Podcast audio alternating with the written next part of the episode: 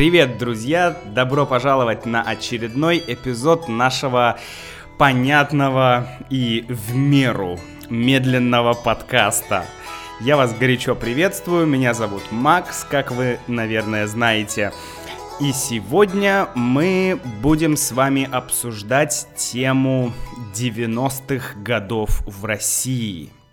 Основных явлений, основных моментов и той шоковой терапии, которая происходила. Давайте начнем. 90-е, 90-е.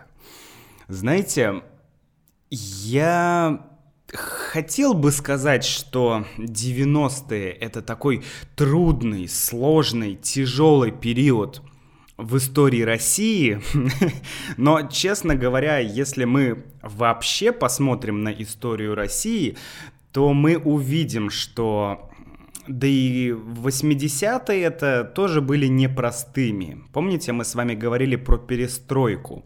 Да, у нас был целый подкаст про перестройку, про а, вот это время. И тогда тоже было непросто. Да и, в общем, во время Сталина тоже было непросто. А до Сталина э, была Первая мировая война, Ленин, э, и там тоже было много проблем. А до этого был царь, была революция. То есть вообще вся история России это такая очень, очень трудная, очень тяжелая тема. Но 90-е это действительно один очень большой, огромный кризис для России.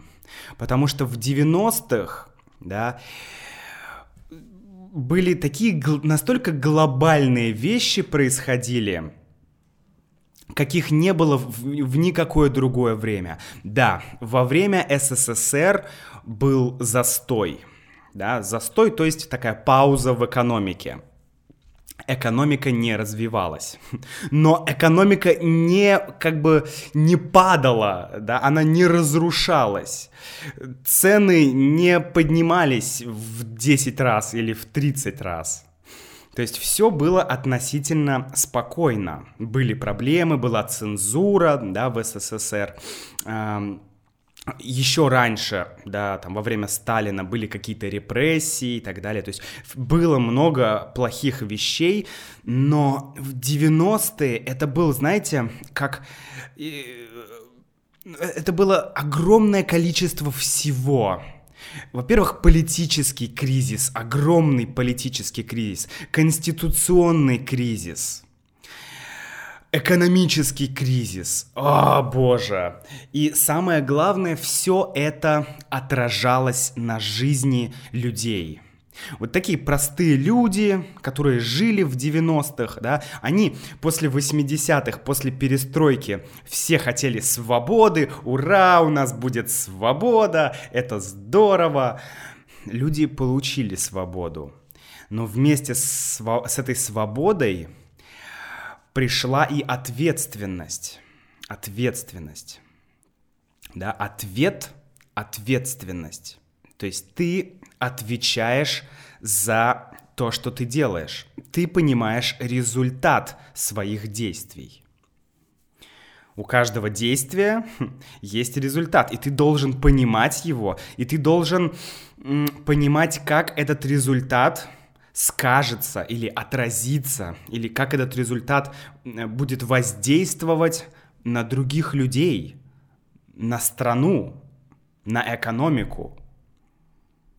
Понимаете? Я помню, что эм, э, дядя Питера Паркера, Спайдермена, всегда говорил, Питер, большая сила — это большая ответственность. Вот я из детства помню эту фразу. Большая сила, большая ответственность. Также и здесь свобода — это большая ответственность. Ты не можешь быть просто свободным и делать все, что ты хочешь. Вокруг есть другие люди.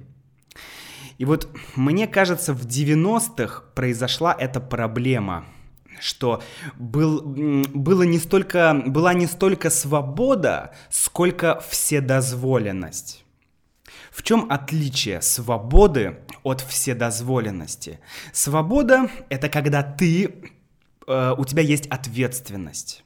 Да, то есть ты чувствуешь ответственность, ты понимаешь, что нельзя взять нож и пойти а, убивать людей, да, ты понимаешь, что нельзя, да, я свободный человек, я хочу делать все, что я хочу, но, но я не пойду убивать людей, потому что результат будет плохим и для меня, и для людей, и для страны. А вот вседозволенность, она как раз говорит, что иди убивай, иди воруй, иди грабь, все дозволено, то есть все можно. То есть вседозволенность означает, что можно все. Вот я думаю, что вседозволенность — это лучшее слово для 90-х.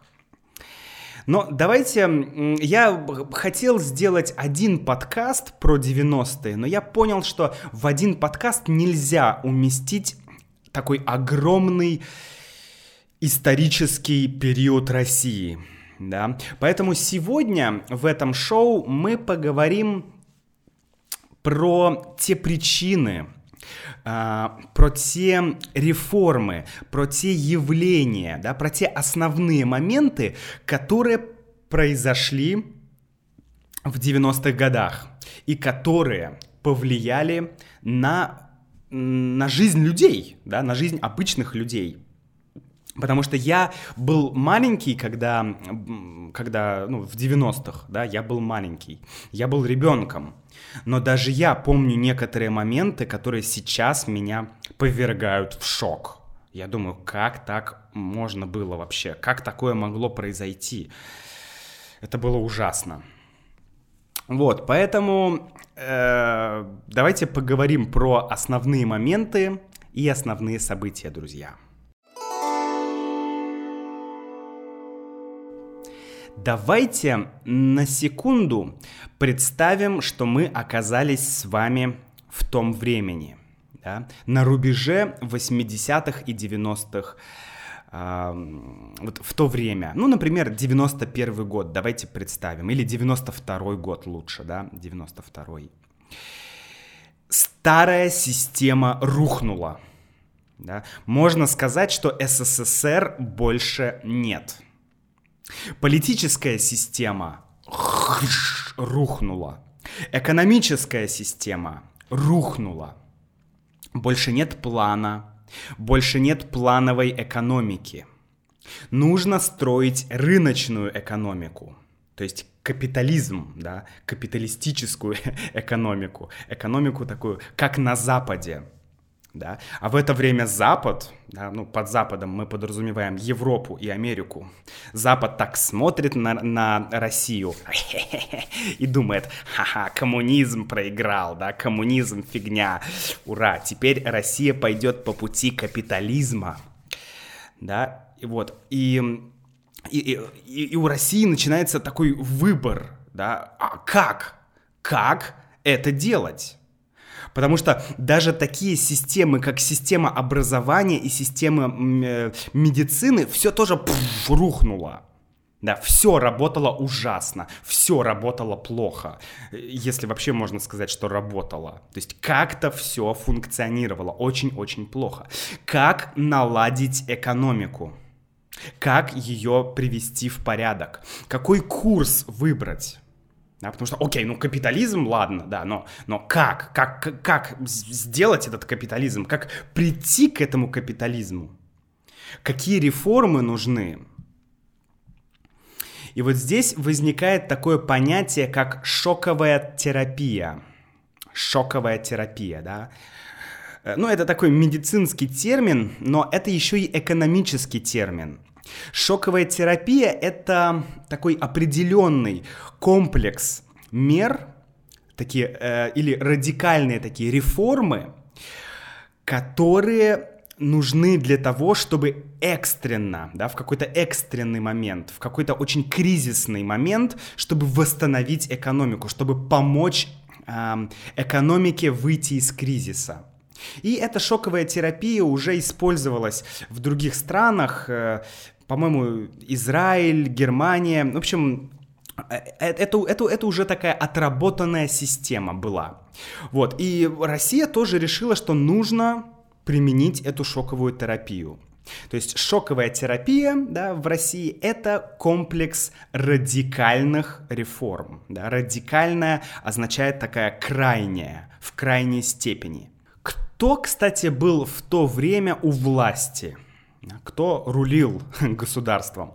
В то время у власти был Ельцин, Борис Ельцин. Борис Ельцин — это президент России э, как раз в 90-е, с 91 по 99 год. Это был президент Российской Федерации. Первый президент, кстати, потому что Горбачев был первый и единственный президент СССР, но СССР рухнул, и э, первым президентом Российской Федерации стал Борис Николаевич Ельцин. Я не буду долго про него рассказывать, э, мне гораздо интереснее вам рассказать про реформы, которые были. Давайте с них и начнем. Первое. Либерализация цен. Второе. Денежная реформа. Третье. Приватизация.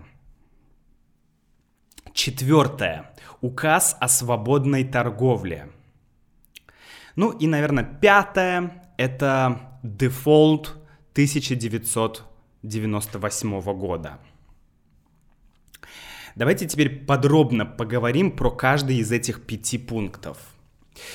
Итак, мы уже выяснили, да, что нужно что-то делать с э, экономикой, да, нужно как-то уходить от э, коммунистической экономической системы, от плана к рынку. То есть, когда компании сами, когда есть конкуренция, да, когда две компании выпускают, например, не знаю, чай, да, и одна компания может продавать чай дороже, другая компания может продавать чай дешевле. То есть компании могут сами эм, создавать цены.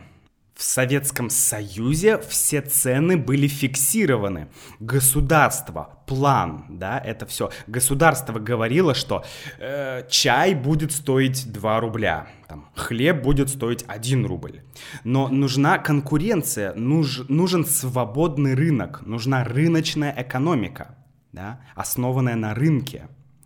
Поэтому нужно было первое, первый момент, это нужно было либерализировать цены, да, либерализация цен, то есть освобождение цен, то есть перестать фиксировать цены, да, перестать регулировать цены.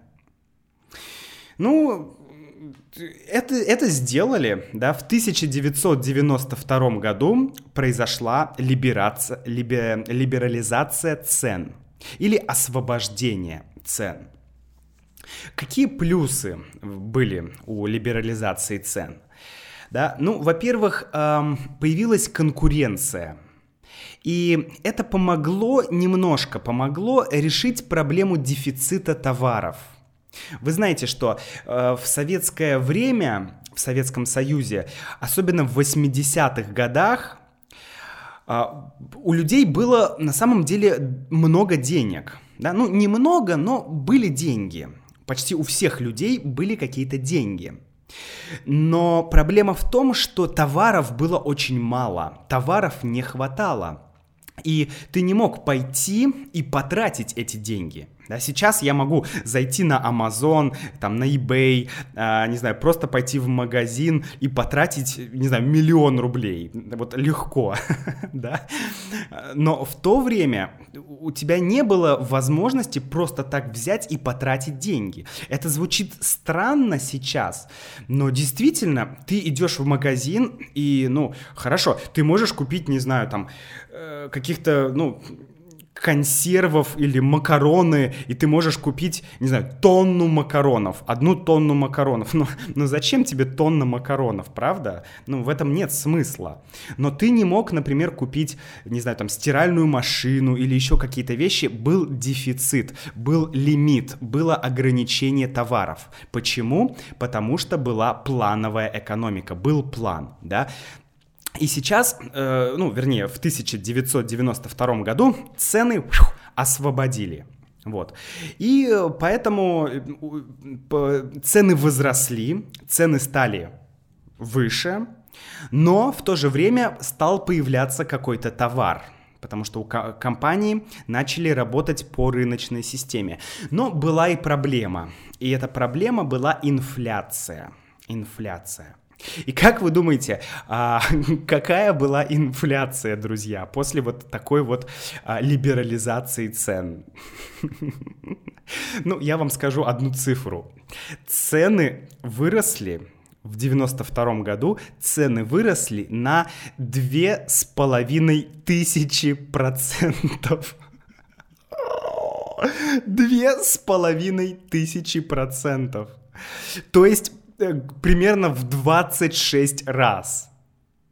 Вы можете себе это представить? В 26 раз выросли цены. В 26 раз. То есть, если хлеб стоил 1 рубль, то, потом, то буквально через несколько месяцев хлеб стал стоить 26 рублей. Ну, представьте, да, iPhone стоит 1000 долларов. И вот сейчас шух, и iPhone стоит 26 тысяч долларов. Да, вот э, как? Э, здесь мы подходим к вопросу, э, ко второй, эм, ко второму явлению, ко второй реформе, да, это денежная реформа. Денежная реформа. Появилась жуткая инфляция, просто гигантская, такая инфляция Годзилла. И нужно было что-то делать, да. А, стали делать денежную реформу. Что такое денежная реформа? Ну, смотрите, как я уже говорил, денег у людей много, но, но, но люди не могут купить товар. И получается, что деньги, которые есть у людей, они не обеспечены товаром. Да? Нельзя просто так взять и напечатать, да, напечатать много денег в государстве. Потому что эти деньги, у них э, должен быть, как, должна быть какая-то стоимость. Они должны быть, как мы говорим на русском языке, деньги должны быть обеспечены каким-то товаром, каким-то производством, да, или там золотом, или еще чем-то. Но деньги нельзя просто вот так печатать. Иначе денег будет много, а товара мало. И вот как раз произойдет инфляция и другие вещи. Поэтому денег у людей было много, но почему их было много? Их было много, потому что, как я уже говорил, был дефицит товаров и была плановая экономика. То есть, по сути, эти деньги, это была такая иллюзия у людей, что «а, у меня есть деньги». Но ты ничего не мог на них купить. Поэтому многие люди как, например, моя бабушка, они эти деньги откладывали. Например, сейчас я могу пойти в Сбербанк или там в банк ВТБ или в Тинькофф банк или в любой другой банк и открыть там счет. Да, я могу пойти, открыть счет, мне дадут пластиковую а, карту, да, если я захочу. И, например, э, у меня деньги будут лежать на банковском счете. И, например, не знаю, я буду даже получать какой-то процент. То есть я буду получать какую- какую-то прибыль какой-то процент. Сейчас э, ставка в России примерно 5% годовых. Да, 5% годовых. А, в то время тоже была похожая система, только называлась она не вклад, а называлась она сбережение. Если сейчас мы говорим вклад, я, я хочу пойти в банк и сделать вклад, я хочу отнести в банк деньги, то тогда э, люди говорили сбережение, то есть сберечь. Сберечь значит сохранить. Да, я хочу сберечь деньги, я хочу сохранить деньги, поэтому я пойду в банк, да, и я э, положу их, ну, тоже типа как на счет, да. Там была такая специальная сберегательная книжка, это называлось. Сейчас счет в банке, а раньше сберегательная книжка. Ну, не суть. Э, это похожие термины. Вот, и у людей вот так в банке хранились деньги, потому что люди не могли потратить эти деньги. И государство решило, что денег слишком много, да, и чтобы нам решить наши экономические проблемы, нам нужно забрать у людей часть денег. То есть как бы уменьшить вот эту массу, денежную массу, мы так говорим, да, денежную массу. То есть уменьшить количество денег в стране. И мы сделаем новые деньги. То есть мы старые деньги будем обменивать на новые деньги. Вот, это был э, такой принцип денежной реформы. И э, вы знаете, что СССР это было огромное государство, в нем было множество республик, и во всех республиках, да, например, в Украине, Белоруссии, там, Азербайджане и так далее, везде были рубли. Вот, и эти рубли, э, это тоже была небольшая проблема для России, что у всех были рубли. Поэтому это было сложно контролировать. Поэтому решили, что нужно сделать а, новые деньги. И пусть люди меняют старые деньги на новые деньги. И здесь произошел а, ужас номер два. Потому что эти деньги нужно было обменять за очень короткое время. То есть буквально вот неожиданно по телевизору э, диктор сказал, нужно всем гражданам России обменять деньги на новые. И все. И люди все в панике а бросились, чтобы менять деньги. И причем у тебя был лимит, сколько денег ты мог обменять. Ты не мог обменять больше там какой-то суммы. Небольшой, совсем, совсем небольшой суммы. И получается, если ты не успел обменять деньги, то эти деньги они просто стали туалетной бумагой, или ты мог, не знаю, просто их выбросить. То есть вот э, случилась такая страшная вещь. Люди потеряли огромное количество денег. Очень многие люди не смогли поменять деньги. То же самое произошло. Вот э, пример есть моей тоже, опять же, бабушки, да, я говорил, что а,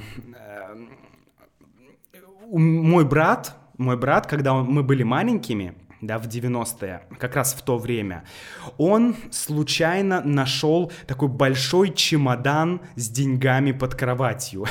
ну, это была долгая история, откуда этот чемодан взялся, да, но он нашел чемодан под кроватью с деньгами.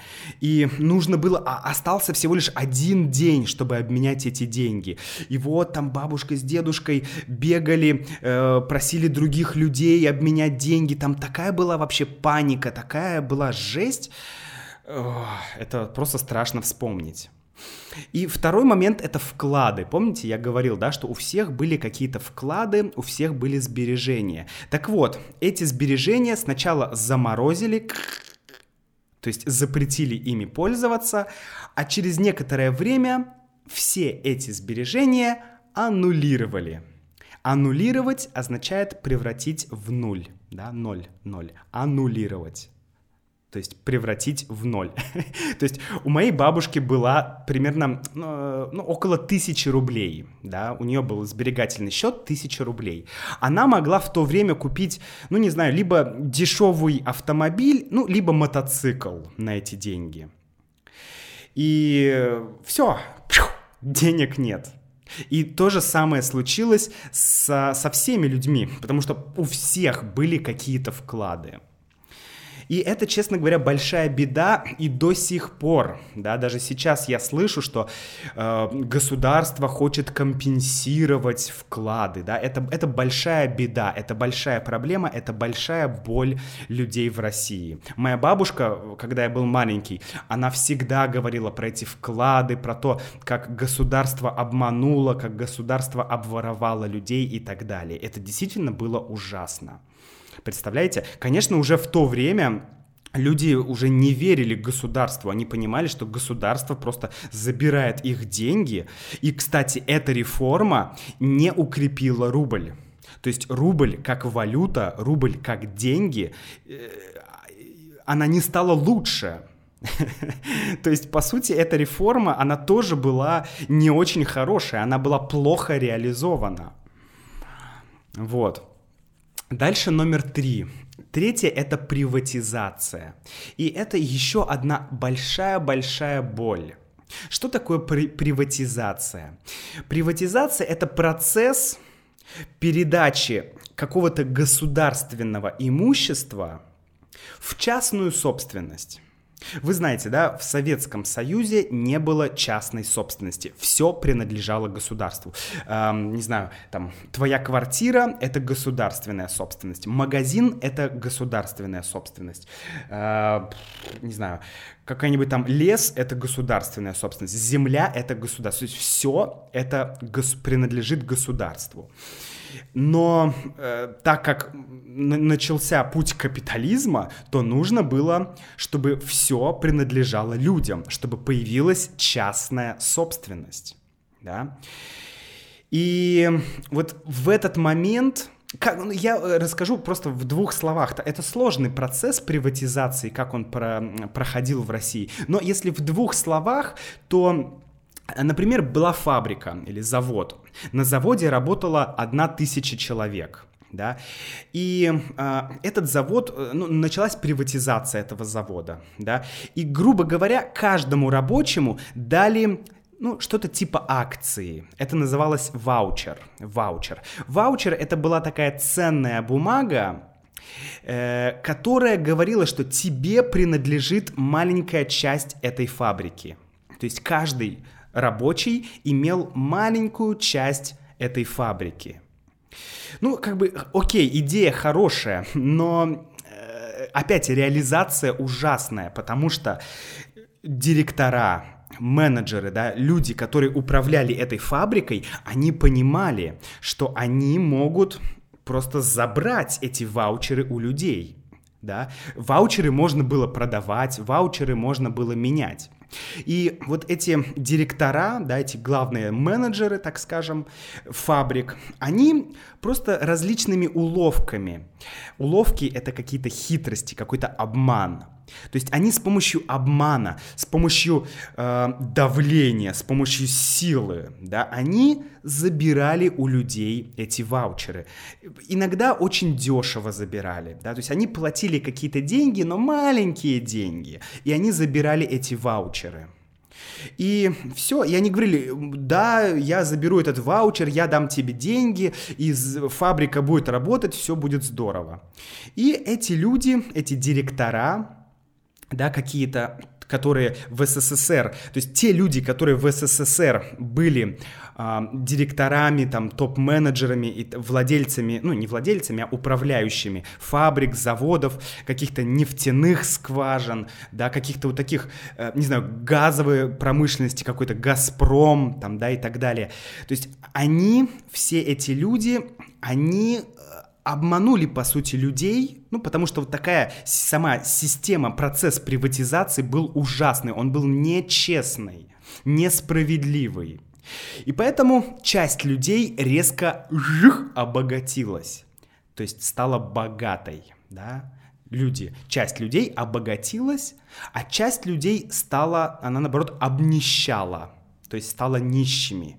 То есть появилось такое расслоение, классовое расслоение. В это время как раз появились русские олигархи, да, Березовский, Ходорковский, Абрамович и другие люди. То есть это те люди, которые стали миллиардерами. У них появились миллиарды рублей – вот такая система.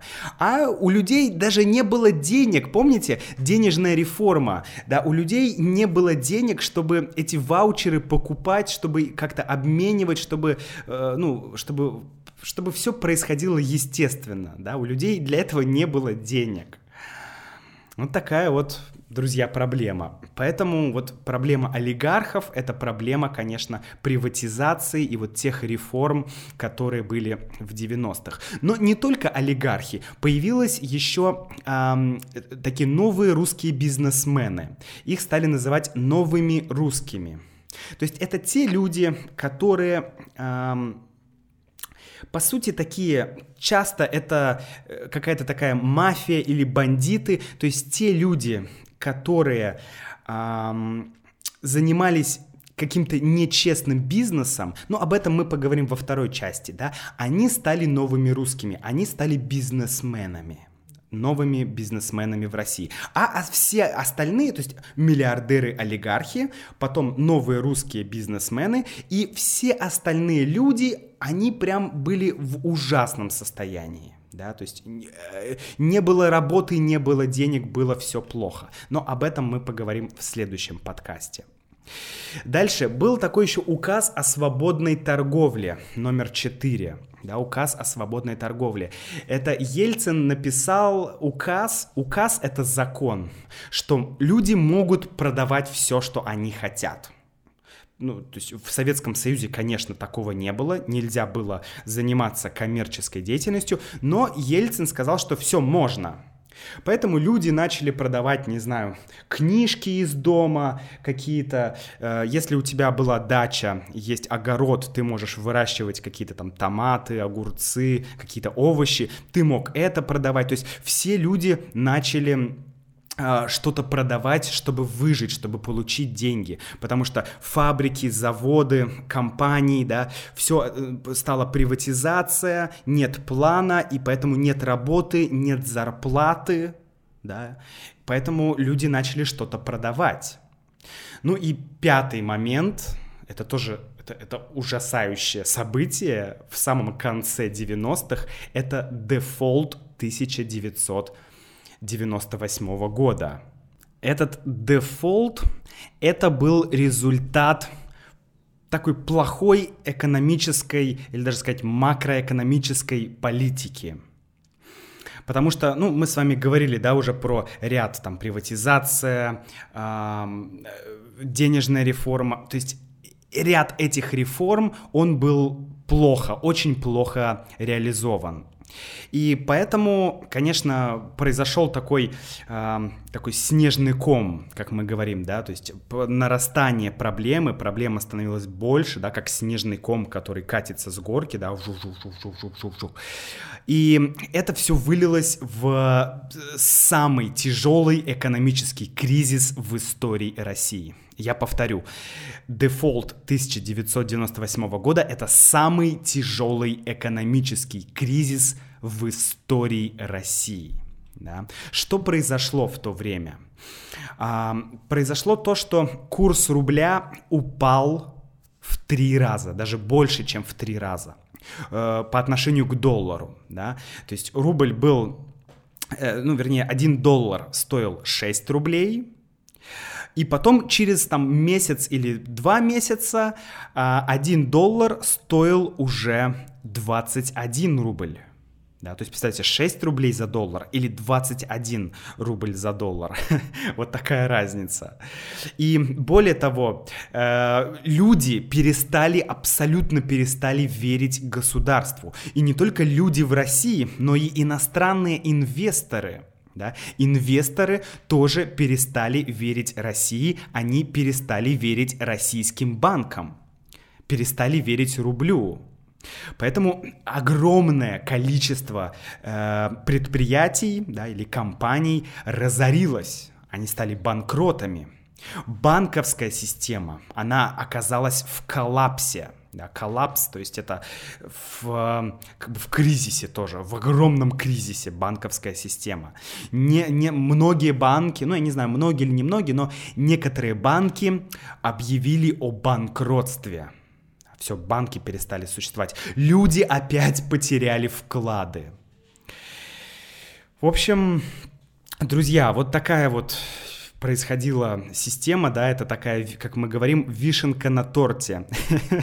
это такое, ну, типа идиомы, которая говорит, что, ну, вот это такая последняя капля была, да, вот вишенка на торте, вот вкусный торт, и сверху а, вишенка. Дефолт 1998 года.